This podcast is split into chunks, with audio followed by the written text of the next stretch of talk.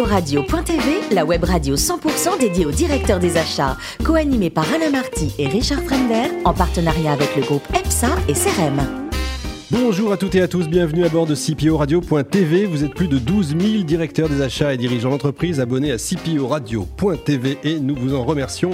Vous êtes toujours plus nombreuses et nombreux à nous écouter chaque semaine sur tous nos podcasts. Vous pouvez bien sûr réagir sur nos réseaux sociaux, notre compte Twitter CPO Radio-du-bas TV.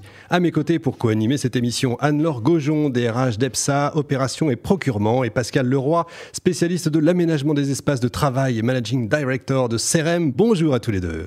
Bonjour, Richard. Alors aujourd'hui, nous recevons Laurence Bourgeois, qui est fondatrice et dirigeante des Bellum Conseil, auteur de l'ouvrage S'organiser au travail et alléger sa charge mentale pour les nuls. J'espère que c'est pas nous les nuls. Bonjour Laurence. Bonjour. Alors vous avez un DESS en RH, un parcours riche, atypique, marketing, gestion de conflits, management. C'était votre volonté à la base, initialement, tout connaître, tout voir? Euh, oui, oui, oui. C'est une volonté en tout cas d'être euh, resté euh, bon nombre d'années dans mon métier de cœur qui est les ressources humaines et puis d'avoir fait un passage marketing pour revenir ensuite aux ressources humaines. Alors 8 ans chez Pfizer, ça dans la période qu'on vit, c'est pas mal les laboratoires. Hein. Vous devenez responsable marketing, mais votre truc, si j'ose dire, c'est vraiment les RH quand même. Hein. Oui, c'est l'humain.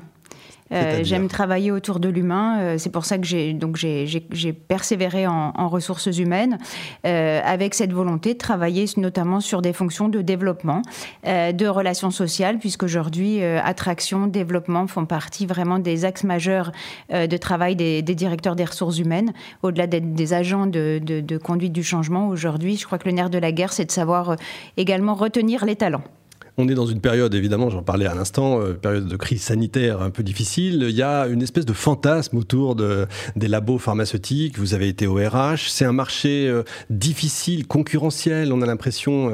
Euh. C'est un marché de plus en plus concurrentiel depuis un énorme phénomène de concentration dans les années 90. Donc aujourd'hui, le marché est dominé par de grands groupes pharmaceutiques, ce qui n'empêche pas des petites structures de performer également, notamment sur des produits de niche, mais un marché effectivement concurrentiel avec toujours des réseaux donc de, de visites médicales donc, euh, euh, où le facteur humain est plus que jamais euh, primordial.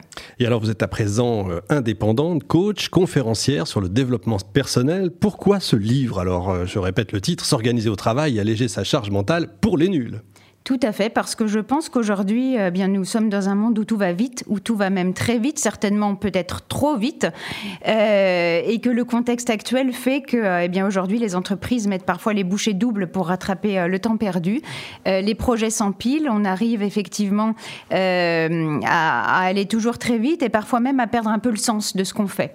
Euh, et donc cette charge mentale, bien, bien je pense qu'aujourd'hui ne laisse personne vraiment indemne. on y est tous confrontés donc, d'où l'idée de ce livre qui est vraiment centré sur euh, la charge mentale en situation de travail. Parce que j'avais écrit un premier livre sur la charge mentale plus dans la vie personnelle. Voilà. Pascal Leroy. Alors, bravo pour votre livre. Je trouve que le, le, la problématique est vraiment très actuelle. Et puis, effectivement, on voit qu'on est dans un, dans un, monde qui va de plus en plus vite, comme vous le disiez, et qui a, où la, la, la, pression des informations, etc., est de plus en plus importante. Alors, aujourd'hui, euh, à la lumière de, de ce qui s'est passé ces derniers mois, je vois que le monde du travail change et qu'on s'oriente de plus en plus vers du travail à la maison, vers du télétravail. Euh, Est-ce que vous avez des conseils à donner, euh, par exemple, aux personnes qui sont en télétravail de façon régulière, euh, je sais pas, que ce soit deux jours par semaine ou plus, euh, pour justement bien gérer cette charge mentale? Parce que, de notre point de vue d'entrepreneur, de, il y a plein de questions qui se posent sur comment je mets mon sas entre le travail, la vie pro, la vie perso, etc., etc., et comment je fais pour bien gérer mes, projets. Mm. C'est clair que le télétravail revoit complètement les modes de fonctionnement actuels, remet peut-être parfois même en question le lien de, subordination hein, qui fondent la relation de travail. Euh, je crois nécessite aujourd'hui euh, plusieurs choses pour les collaborateurs en télétravail de parfaitement bien réussir à anticiper, s'organiser dans le peu de certitude qu'on a aujourd'hui, euh, et surtout pour les managers de maintenir un lien de proximité, ce qui est loin d'être évident parce qu'aujourd'hui le manager on lui en demande beaucoup et on lui, on lui demande notamment de gérer une équipe à distance qui est écartelée et une équipe effectivement, et vous le disiez très bien qui aujourd'hui mêle de façon plus ou moins contrôlée sa, sa sphère personnelle avec sa sphère professionnelle. Euh, donc effectivement, la charge mentale se trouve effectivement renforcée dans ce contexte. Et qu'est-ce qu'il faut faire? Est-ce qu'il faut faire des ateliers d'accompagnement pour les salariés? Est-ce qu'il faut Est-ce que ça passe par euh, par un suivi personnalisé Je pense que ça peut passer euh, par le fait de se déjà de se questionner euh, sur ce qui fait du sens, sur ce qui fait du sens pour soi, mais aussi pour l'organisation. Quelles sont les actions et les projets qui vont apporter une réelle valeur ajoutée à l'entreprise pour éviter de faire peut-être trop, mais de faire peut-être différemment? Et pourquoi pas moins.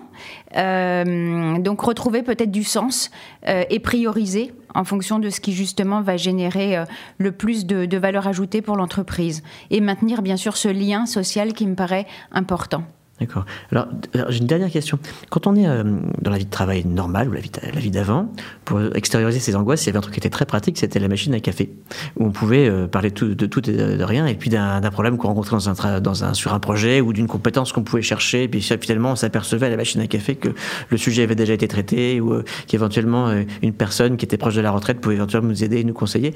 Aujourd'hui, comment, comment est-ce qu'on pourrait faire pour, non pas pour trouver la ressource, mais dans l'angle de, votre livre, comment est-ce qu'on pourrait faire pour extérioriser ces angoisses? Là, on le faisait avant tranquillement à la machine à café. Bonne question. Eh bien, euh, prendre un café chez soi, non. Euh, rien n'empêche aujourd'hui, et je pense que c'est extrêmement important, de maintenir justement un, lien social peut-être différent qui sera à distance. Euh, le, relais managérial reste, à mon avis, un principal, une principale source et canal de, un canal de communication. Rien n'empêche de continuer à contacter ses, collègues. Effectivement, le risque euh, avec le, télétravail et la charge mentale qui l'accompagne, ce serait, à mon sens, par rapport à votre question, c'est l'effritement du lien social et la fracture. Mhm. Et, ça, effectivement, ce sont des points de vigilance à observer. Anne-Laure Gojon. Je voudrais justement rebondir sur le fait que vous évoquiez les managers.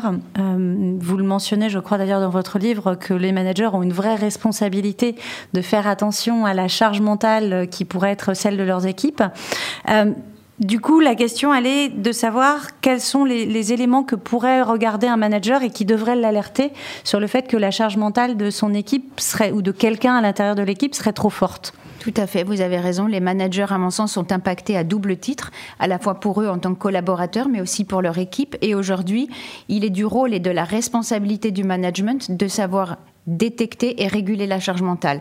Alors vous le dites très justement, le, diagnostic est loin d'être facile mm. euh, parce que euh, la charge mentale c'est un, phénomène insidieux, un phénomène chronique, contrairement au stress, euh, et qui surtout est, est, très variable en fonction des individus. Néanmoins, le manager doit être attentif à des signaux qui sont des signaux avant-coureurs, qui peuvent être des, des, troubles physiques, psychiques ou comportementaux. Hein, c'est extrêmement bien décrit aujourd'hui dans la dans, dans les études euh, et que j'ai repris aussi dans mon, ouvrage. Euh, donc un moyen de détecter et ensuite de réguler. Et la régulation de la charge mentale, ça passe pas forcément par des outils, ça peut passer par le retour à des fondamentaux managériaux qui peuvent être la confiance, l'autonomie et la reconnaissance. Et ces trois euh, leviers, par exemple, confiance, autonomie, reconnaissance, avec la délégation qui, va derrière, euh, sont euh, d'ailleurs les, fondements aujourd'hui de l'entreprise qu'on appelle libérée. Hein. et Isa Getz reprend très bien d'ailleurs ces trois, ces trois leviers pour démontrer qu'avec une charge de travail équivalente, un collaborateur à qui on aura su faire confiance, qu'on aura su rendre autonome et qu'on aura su reconnaître, supportera mieux une quantité de travail identique. Voyez, à quelqu'un euh, qu'on ne reconnaîtrait pas, par exemple. Alors, on a des managers qui peuvent être attentifs à tout ce que vous venez de dire. Il y en a qui n'arrivent pas à le détecter eux-mêmes ou qui n'arrivent pas à mettre en place euh, tout cet environnement, j'ai envie de dire, un petit peu bienveillant et qui donne cette autonomie. Euh, si je suis un collaborateur dont la, charge mentale va être trop forte, comment je peux aborder mon manager pour euh, tirer la sonnette d'alarme et lui faire comprendre que je n'y arrive plus et que je suis en surchauffe? Je pense que déjà, si vous avez arrivé à l'exprimer, c'est une très bonne chose parce qu'aujourd'hui, on se rend compte que les personnes qui souffrent de charge mentale hésitent à en parler euh, parce qu'elles ont l'impression qu'elles n'arrivent pas à boucler tout leur dossier. Ça peut être vécu comme un sentiment d'échec. Donc, la première chose, c'est d'arriver à, en parler, hein, et donc briser le silence. Mais euh, comment briser ce silence? Parce que c'est pas évident. Oui, il faut être concret là. Il faut être concret. Euh, eh bien, il faut être concret. Il faut en parler. Je pense, euh, il y a, enfin, et, dès lors qu'un collaborateur a une perception de charge mentale, qu'est-ce qui lui empêcherait d'en discuter avec son manager, peut-être pourquoi pas avec la gestion des ressources humaines, euh, avec, avec un ou une collègue qui saura l'orienter. Parfois, euh, ce dont on se rend compte, c'est que la charge mentale n'est pas que de la responsabilité de la sphère professionnelle. C'est-à-dire que vous, comme c'est un, on est dans une démarche un petit peu systémique, vous avez du personnel, et on l'a vu, qui se mêle dans tout ça, qui dit qu'il n'y a que l'entreprise qui aura une réponse. Peut-être pas. Peut-être que la personne devrait être accompagnée par un coach externe, même au niveau personnel personnel euh, par un sophrologue ou j'en sais rien quoi. D'accord. Alors euh, à un moment, je, crois avoir compris que vous dites que euh, bien s'organiser, ça ne s'apprend pas à l'école. si je devais donner un seul conseil à mes enfants pour apprendre à, bien gérer justement toute cette charge mentale qu'ils vont, qui vont subir au fur et à mesure où ils vont grandir dans leur scolarité et puis après à l'école, qu'est-ce que je pourrais leur dire? Eh bien, je ne vous donnerai pas d'outils je vous dirais qu'il faut, enfin, à mon sens, s'arrêter, savoir s'arrêter et se questionner, se questionner sur ce qui fera sens pour eux demain. Oui, on parle à des enfants quand même, c'est pas évident ça. Si, si. sens, je pense que ça s'apprend pour le coup dès le début. D'accord, merci Anne-Laure et Pascal. Laurence, pour vous, le manager idéal, il est quoi? Il est directif, il est participatif, il est délégatif? Ou tout ça à la fois? Il est leader il est leader. Pour moi, c'est le manager qui, donne l'ambition, euh, qui euh, qui la fixe, l'ambition qu'il a construit avec l'équipe. Donc oui, en ce sens, il est participatif. Euh, c'est un manager qui n'est pas un manager coach, contrairement à la, tendance actuelle qui voudrait que le manager soit aussi un manager coach. Je pense que le manager doit de façon extrêmement naturelle intégrer dans son style de management de l'écoute, de la bienveillance et du questionnement, mais avant tout un leader qui montre la direction. Alors Laurence, le plus beau métier du monde, c'est quoi? C'est mycologue, c'est auteur ou dirigeante? C'est tout à la fois. Tout à la fois, hein. c'est la vie que vous menez finalement. Oui. L'Islande, un beau souvenir pour vous? Oui, tout à fait. Je crois que vous m'y avez vu d'ailleurs la fois dernière, vous l'avez dit. Mais pourquoi un beau souvenir? Pourquoi ce pays? euh, Parce que, parce que j'aime les grands espaces, parce que je suis euh, passionnée de nature. Très bien, et je crois que vous faites de la peinture également. Exactement. Vous exposez euh, prochainement Je n'expose plus. Plus. Je n'expose plus. Bah, de toute façon, on peut plus y aller. Donc, de toute façon, c'est terrifiant. Merci beaucoup, Laurence. Merci également à vous, Anne-Laure et Pascal. Fin de ce numéro de CPO Radio.tv. Retrouvez tous nos podcasts sur notre site et suivez notre actualité sur nos comptes Twitter et LinkedIn. On se retrouve mercredi prochain, 14h précise, pour une nouvelle émission. L'invité de la semaine de CPO Radio.tv, une production B2B Radio.tv en partenariat avec le groupe EPSA et CRM.